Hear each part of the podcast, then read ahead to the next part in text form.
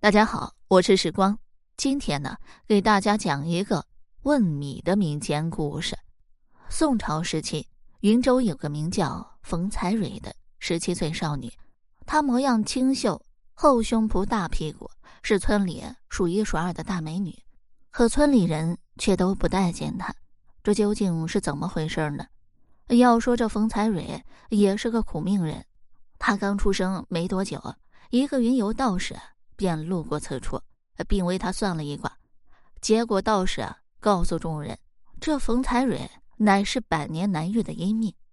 所谓阴命，就是在阴年阴月、阴日阴时，且是在阴地出生之人的命格，缺一不可。所谓阴地，就是阴气集中的地方。道士说，他们家后面的荒地本来是个古战场，死人无数。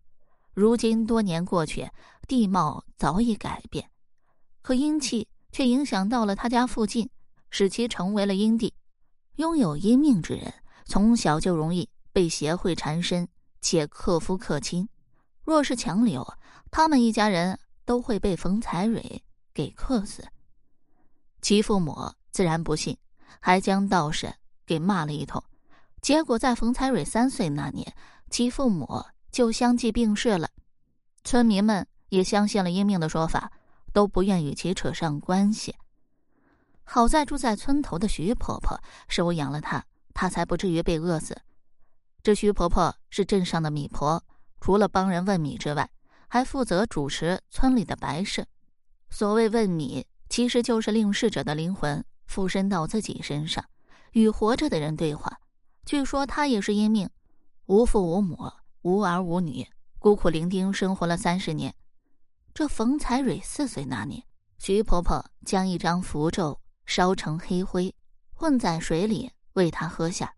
她告诉冯才蕊，喝下这碗水之后，就能封闭她的五窍七孔，掩盖住她的气息，这样邪会就不会找上门来了。自那以后，她就跟在徐婆婆身边，经常会有人来找徐婆婆问米。给的报酬也很高，每次冯才蕊都会躲在一边偷看。这徐婆婆问米之前，会将手啊插进米碗里，口中念着别人听不懂的咒语，随即捏起一把米，轻轻一抛，再起身围着米碗又蹦又跳。只是一盏茶的功夫，鬼魂就会附身在徐婆婆的身上。这时候，她整个人的气质和说话的声音方式都会改变。真的跟变了一个人似的。不过问米也是有禁忌的，比如不问枉死之人，不问无名无姓之人，因为枉死之人一般都是恶鬼，容易被缠上；无名无姓之人没有香火供奉，一旦被召唤而来，基本上是送不走的。这冯才蕊也想学问米，可徐婆婆一直不愿意教她。不过她整日偷看，耳濡目染，也学到了不少。他每次出门还会在怀里啊装一小袋米。冯才蕊十七岁这年，一个年轻的书生上门求助，说要见一见自己的发妻。可徐婆婆见他眉心有股黑气，又是断眉之下，应该是被厉鬼缠上了，想必就是他的发妻。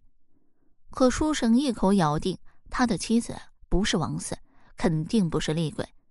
再三请求下，徐婆婆最后还是答应了。都说常在河边走啊，哪有不湿鞋？徐婆婆这次就算错了，书生的发妻真是个厉鬼，附身之后差点把书生给掐死。好在风才蕊及时回来，抓了一把糯米撒在了徐婆婆身上，这才赶走了厉鬼。被吸走大半阳气的徐婆婆也够呛，掉了半条命。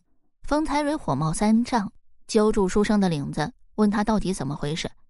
这书生一脸凝重，可他知晓事情并不简单，只好如实相告。这书生名叫叶知秋，是个举人，他的发妻唤作秋菊，两人是娃娃亲，十二岁就成亲了。后来叶知秋发奋苦读，顺利考上了举人，前途无量的他自然受到当地许多达官贵人的关注。结果有个叫萧可人的女孩喜欢上了他，而他的父亲。则是当地数一数二的大富豪。这比起村姑秋菊，这富家大小姐出身的萧可人更加温柔美丽。他还表示，只要叶知秋能够抛弃秋菊，跟他在一起，他就会倾尽全部帮他打通仕途，进京做官。面对如此诱惑，叶知秋犹豫了。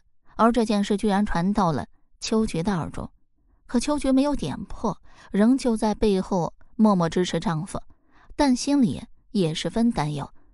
从那以后，肖可人每天都会来找叶知秋，而两人的关系越来越好。他甚至主动介绍肖可人给秋菊认识，这让秋菊越发的不安。这年春为日，叶知秋告别妻子，赴京赶考。可他刚走没多久，村里的货郎就回来告诉秋菊，说叶知秋是跟着肖可人一起走了，而两人这次离开，恐怕就不会再回来了。此事就成为压死骆驼的最后一根稻草。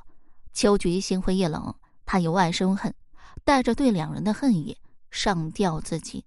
这枉死的秋菊怨气滔天，化作厉鬼留在了人间。当赶考归来的叶知秋看到妻子的尸体时，悲痛欲绝，这才来到米婆处，想让她帮忙，好跟妻子说清楚。得知真相以后，这徐婆婆和冯才蕊十分生气，当即赶走了叶知秋。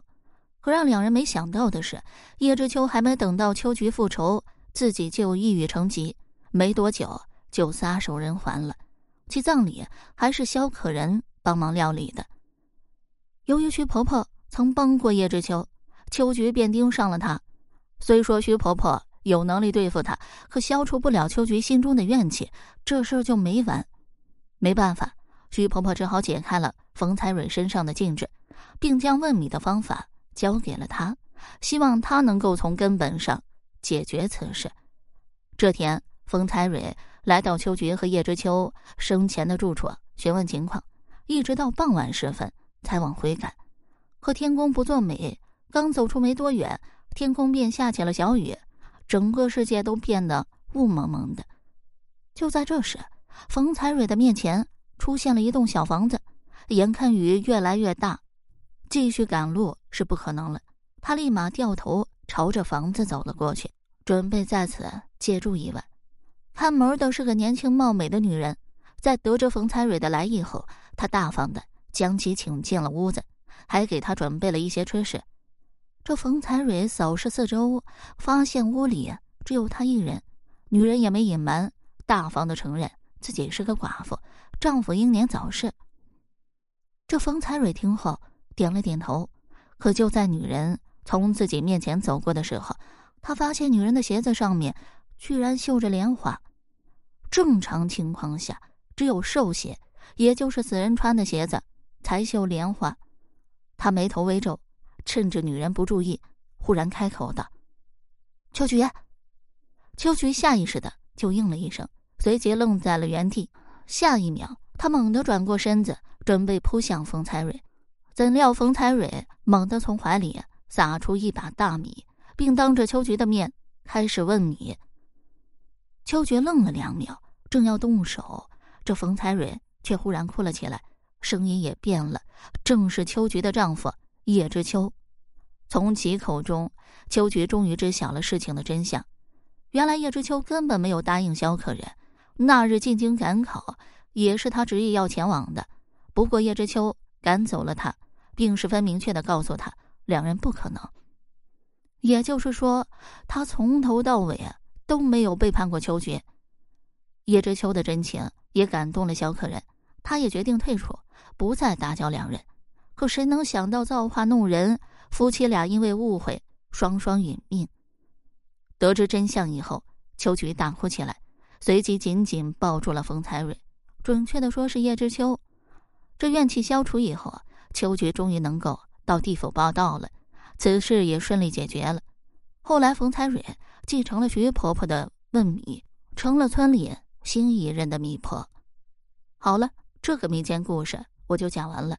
如果你对其他民间故事感兴趣的话，点个关注，来个赞，我接下来还会为你讲更多、更加精彩的民间故事。